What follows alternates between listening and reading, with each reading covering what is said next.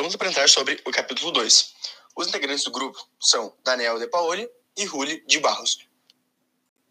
Para início da apresentação do trabalho, é, foi feita uma caracterização do, dos personagens, em que é dito sua empresa, posição e como o, características de sua personalidade.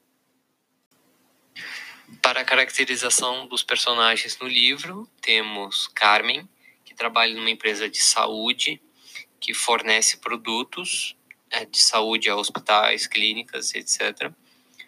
É, Carmen é uma pessoa esforçada e dedicada que atua no segmento de atendimento ao público dentro dessa empresa. Essa empresa em que ela trabalha, ela é a referencial no mercado no setor de atendimento ao público e temos Bill, de 58 anos, que é um banqueiro, ele, e ele é responsável por empréstimos a pessoas jurídicas. E também Dom, que é um engenheiro e gerente de uma empresa de autopeças. Judy, que é uma jovem forne eh, que trabalha numa, for uma fornecedora de energia elétrica e também líder de equipe dentro dessa empresa Alan, que é um empresário empreendedor que possui uma empresa de software. Ele é caracterizado por ser extrovertido e rigoroso.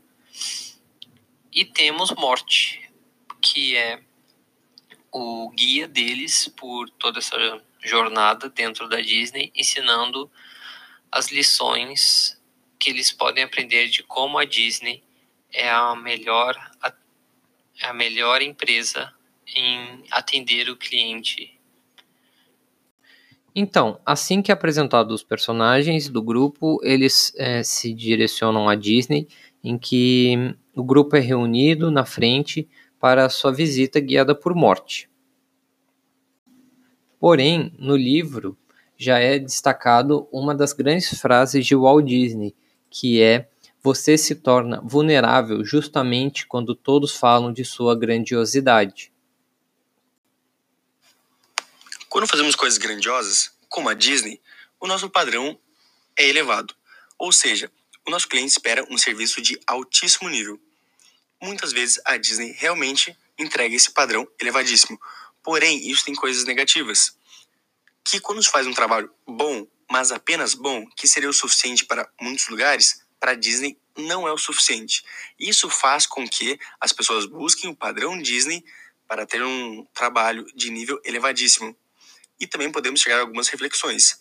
Essa reflexão seria qual foi a trajetória, quais são as ideologias e perspectivas para chegar num trabalho desse nível. Isso é tão difícil e por que todos buscam tanto isso?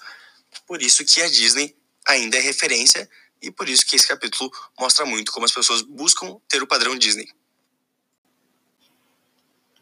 Para finalizar a pesquisa, temos o depoimento de Maria Luísa Maú, quem trabalhou na Disney e pode nos falar um pouco sobre esse padrão Disney. Oi, pessoal, tudo bem? Aqui é a Malu. Eu fui ICP 1920 na função merchandise no Animal Kingdom Lodge, que é um resort da Disney, que fica dentro da área de safari do Animal Kingdom. E a melhor lição que a Disney me ensinou para minha vida, na minha carreira como advogada, sem dúvida, foi o atendimento ao cliente. É, o cliente vem antes de qualquer prioridade. É, entre todas as keys da Disney, é, o bem-estar do cliente é a melhor e a nossa maior preocupação. Antes de tudo, é, a gente tem que se preocupar com o cliente e da forma que ele vai interpretar aquilo que a gente faz. Fila no caixa é um negócio que não existe para gente. É, a gente tem que se desdobrar em 15 mil pessoas para não deixar acumular gente na fila do caixa e sempre com muita educação e demonstrando interesse na vida do cliente. Essa foi nossa apresentação do segundo capítulo do livro Nos Bastidores da Disney. E obrigado a todos. E seguimos com a apresentação dos próximos capítulos.